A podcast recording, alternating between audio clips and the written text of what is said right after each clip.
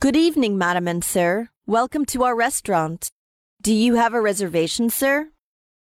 I'm afraid I haven't. Do you have a table for two? I'm sorry to say that we haven't got any vacant seat at present. Would you please wait in the lounge for about five minutes? I'll seat you if the table is ready. It sounds nice. Nancy, let's go to the lounge then.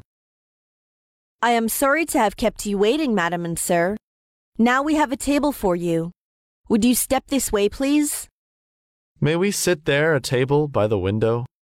Oh, that table has been reserved. It's a pity.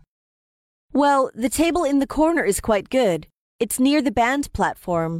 There will be a performance during the mealtime. You could enjoy it comfortably. Okay, I'll listen to you. Have you anything in mind for what drinks you are going to have tonight? Sprite, please. I'll bring them to you right away.